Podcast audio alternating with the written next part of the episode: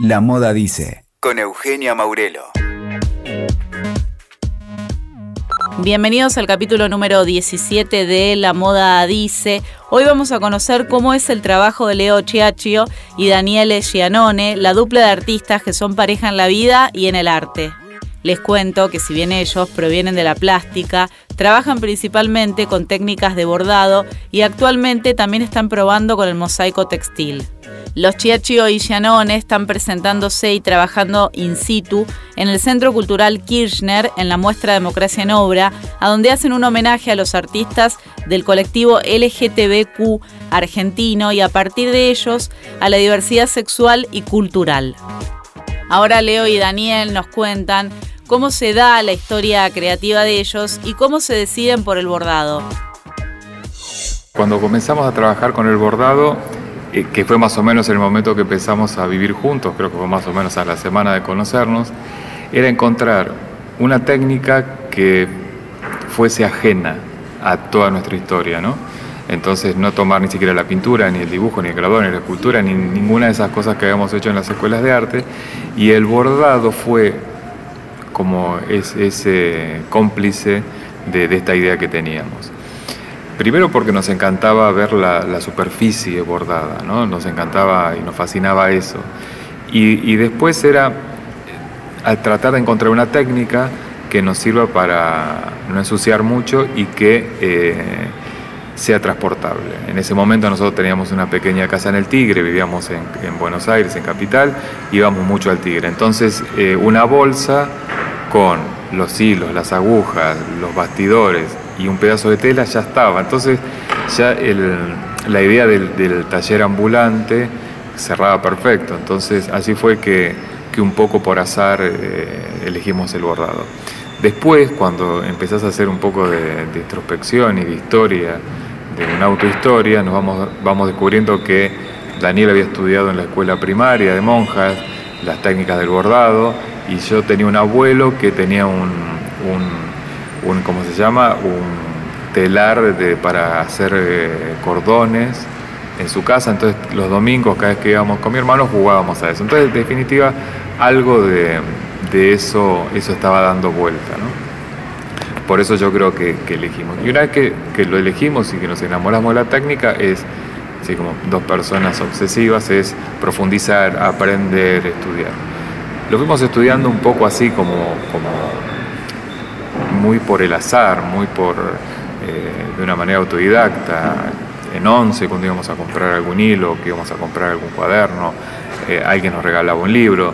Digamos, tenemos una formación académica en la Escuela de Arte, son nueve años de, de, las escuelas de arte, con lo cual tenés una formación.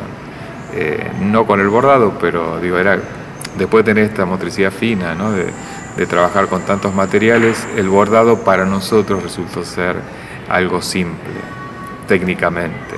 Pero después era, bueno, ¿cómo traducimos y qué es lo que vamos a hablar a la hora de bordar? Los primeros trabajos eran, eh, bordábamos una misma tela los dos, hasta que nos dimos cuenta que la tela se iba tirando y se podía diversificar el trabajo y hacer más de una tela. Y como el trabajo es tan lento del bordado, también nos da mucha posibilidad de pensar, repensar, analizar, repensar una imagen. Entonces dijimos, bueno, podemos trabajar con varias piezas y ya empezamos a hacer una construcción mucho más colectiva de, un, trabajo, ¿no? Entonces son cuatro piezas y vamos bordando de a poco una parte y la otra y lo podemos dejar y el otro viene y lo retoma y siempre va a estar bien porque no queremos ni en los aciertos ni en los errores, ¿no? Es como una construcción que se va dando así. Leo Chiachi y Daniel Giannone explican cómo resignifican las ideas más difundidas sobre esta técnica del bordado y cómo ven además la recuperación de otras técnicas y de los oficios. Cierta resistencia al material, creo que eso fue lo que nos ayudó muchísimo nos ayudó eso, la resistencia al material y, como viste ponerte una especie de, de, piedra en el zapato, algo así, digamos, medio loco lo que pero fue un poco así, porque ya manejábamos, digo, materialmente las técnicas de pintura tradicionales, el óleo, el acrílico, wash, acuarela, bueno, se manejaba, lo manejábamos. Pero el hilo ya nos empezamos a meter en otra, otra historia. Digo, si el hilo después empezamos a aprender con, cuando ganamos el premio Buzón en Francia, que nos enseñaban técnicas del tejido de tapiz, que bueno, qué es un giné, qué es un piqué, cómo, por qué se mezclan los hilos. Bueno, entonces empezamos a pensar ya eh, en, pintar con los hilos, decir, bueno, si yo quiero este color, ¿cómo lo voy mezclando? Ya es una, una mezcla visual, es óptica en, de cierta manera, entonces esa resistencia del material nos ayudó, digo, podíamos haber pensado, no, esto no nos va a servir, pero sí, fue fácil. Y también otra cosa interesante que nos aportó en esa primera etapa el, el bordado específicamente es que el bordado tiene un tiempo muy diferente al tiempo de la pintura. Y eso era algo que nos interesó a nosotros, como investigar, meternos ahí, o sea, necesitas mucho tiempo para poder ver algo de una imagen bordada, que no es el tiempo de la pintura, pero también son otros, el tiempo, el tiempo es algo que atraviesa toda nuestra obra.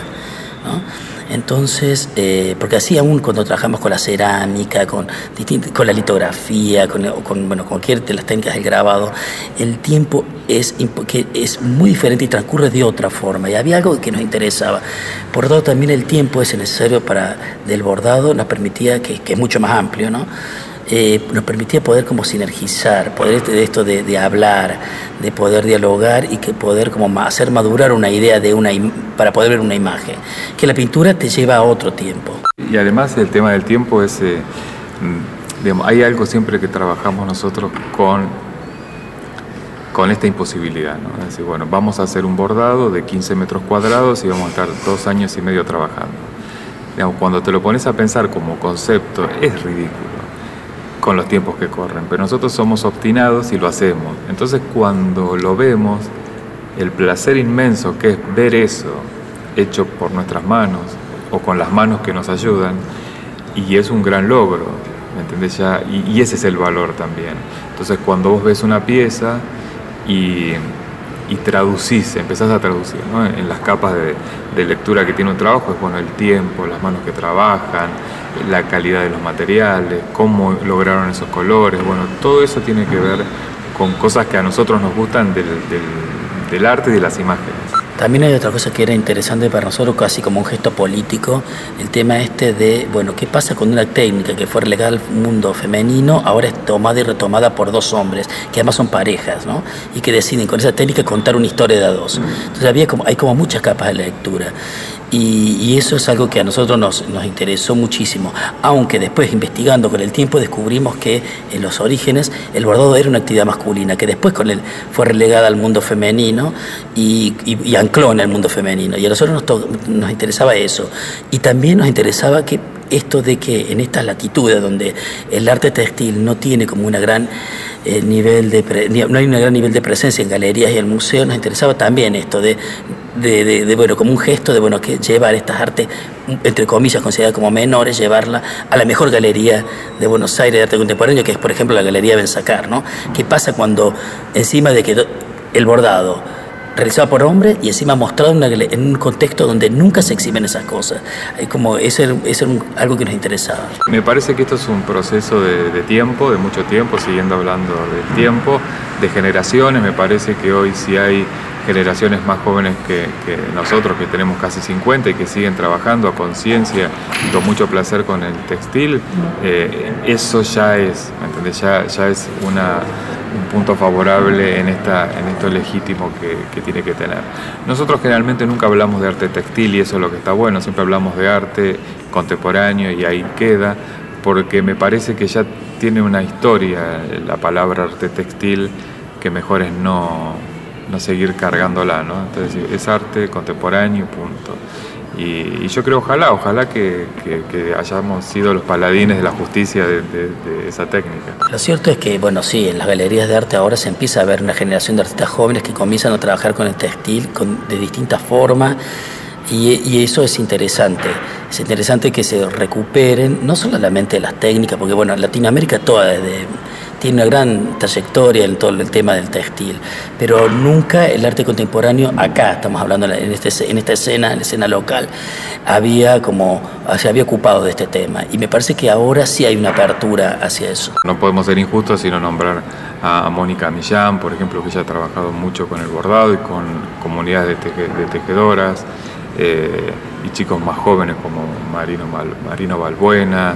Eh, no hay como Román Vitali haciendo las piezas que hace en tejido con, con cuentas facetadas. Digo, hay, yo creo que hay, pero eh, creo que faltan más. Pero bueno, hay, han, eh, bastante artistas han laburado con esto.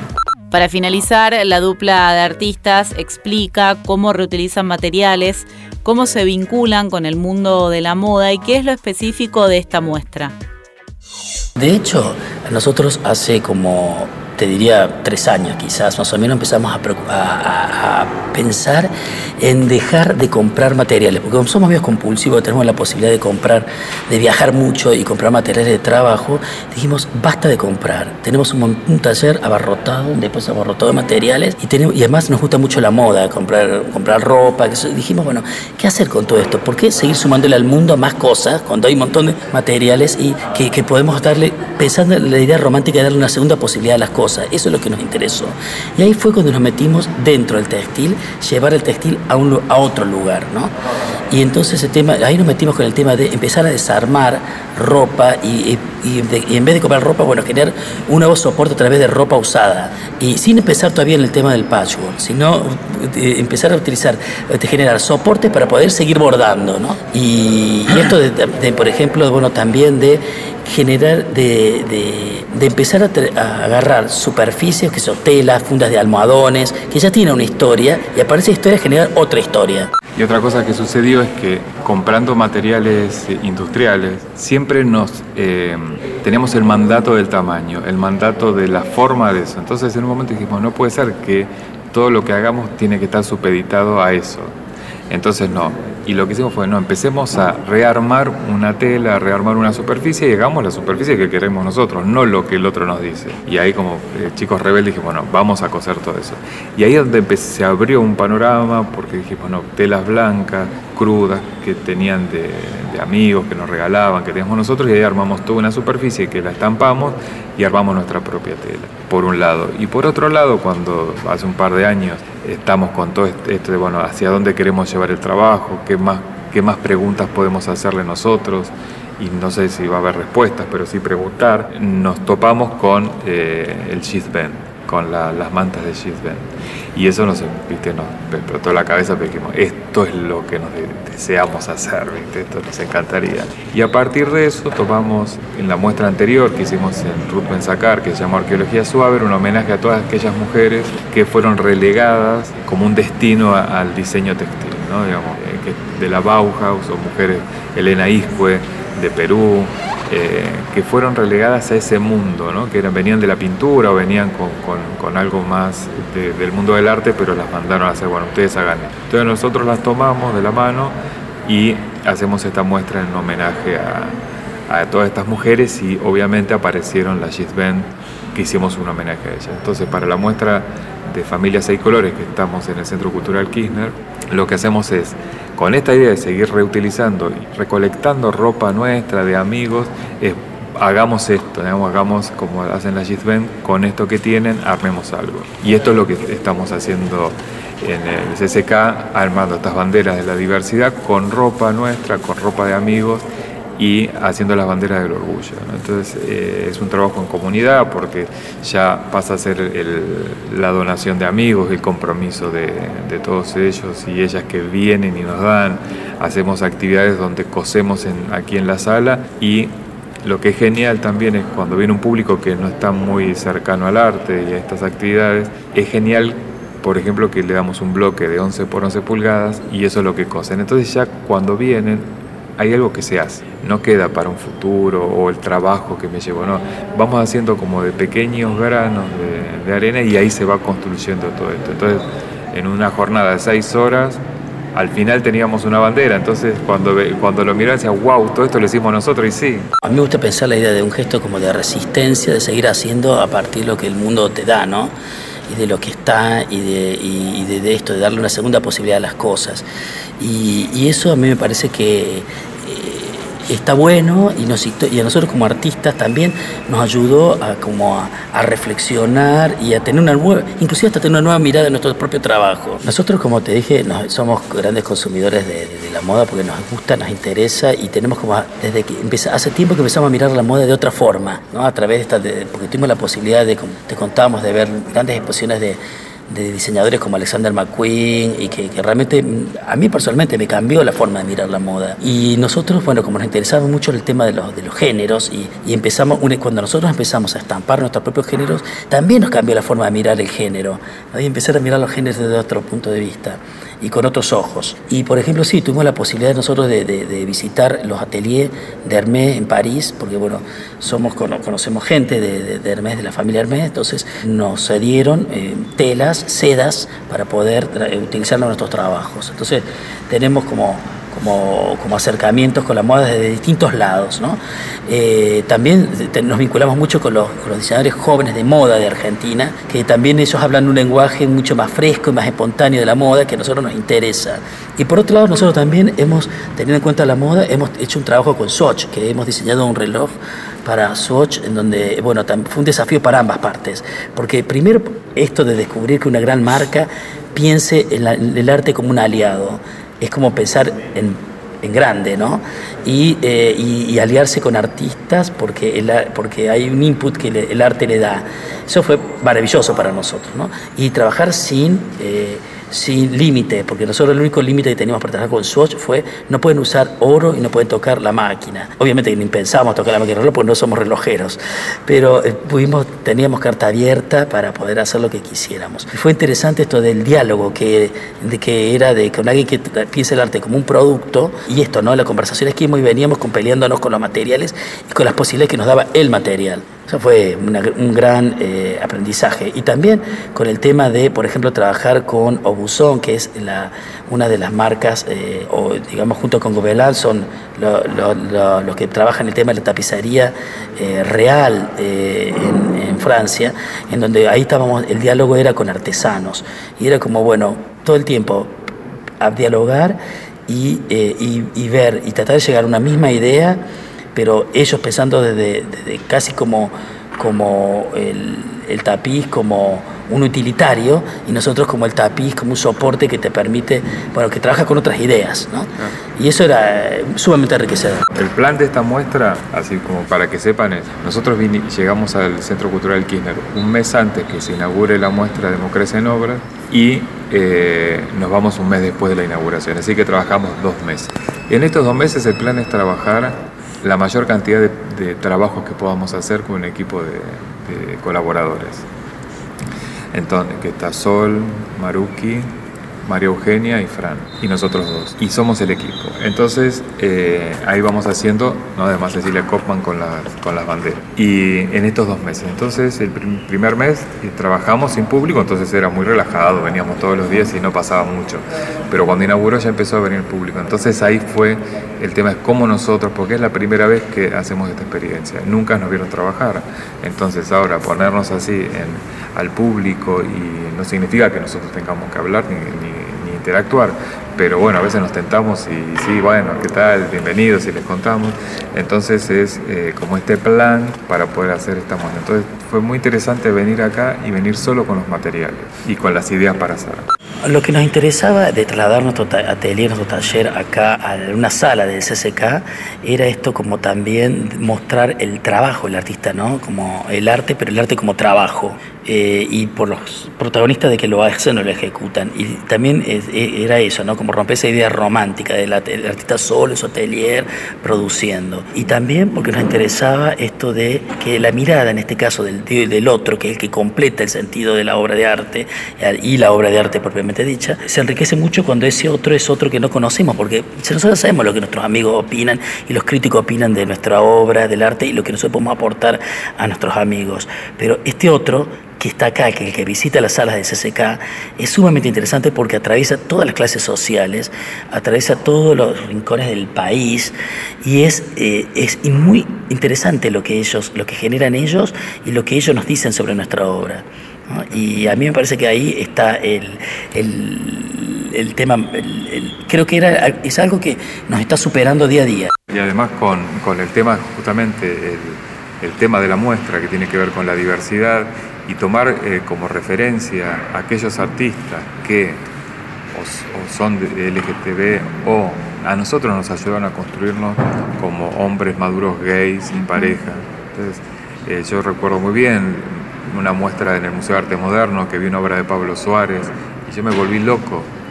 Y esto fue cuando tenía 20, no sé, menos, adolescente. Entonces cuando digo, ¿por qué me detuve en esa obra y no en el resto? Entonces después mis amigos de Pablo, bueno, nada, es, historia, pero digo, entonces empezar a reconstruir esta historia, ¿no? De ese referente de Pablo, de otros, de otros más, eh, cómo nos ayudaron ellos, consciente o inconscientemente, conociéndolos o no, de ser lo que somos nosotros. Entonces un poco este homenaje que hacemos a estos artistas tiene que ver un poco con eso, otro poco con dar visibilidad, otro poco con contar, como decíamos al comienzo, una historia queer del arte argentino contemporáneo y, dar, bueno, dar voces a, aquellos que, que, hoy ponerle es más común, con la gente más joven, o, se abrió un camino, que igual falta, pero digo, son caminos que se abren, pero me imagino a alguien de hoy de 70, 80 años, capaz que la historia no fue tan así en su, en su juventud, adolescencia. Entonces, es un poco hacer este este homenaje, esta gratitud a estos artistas. ¿no? Y,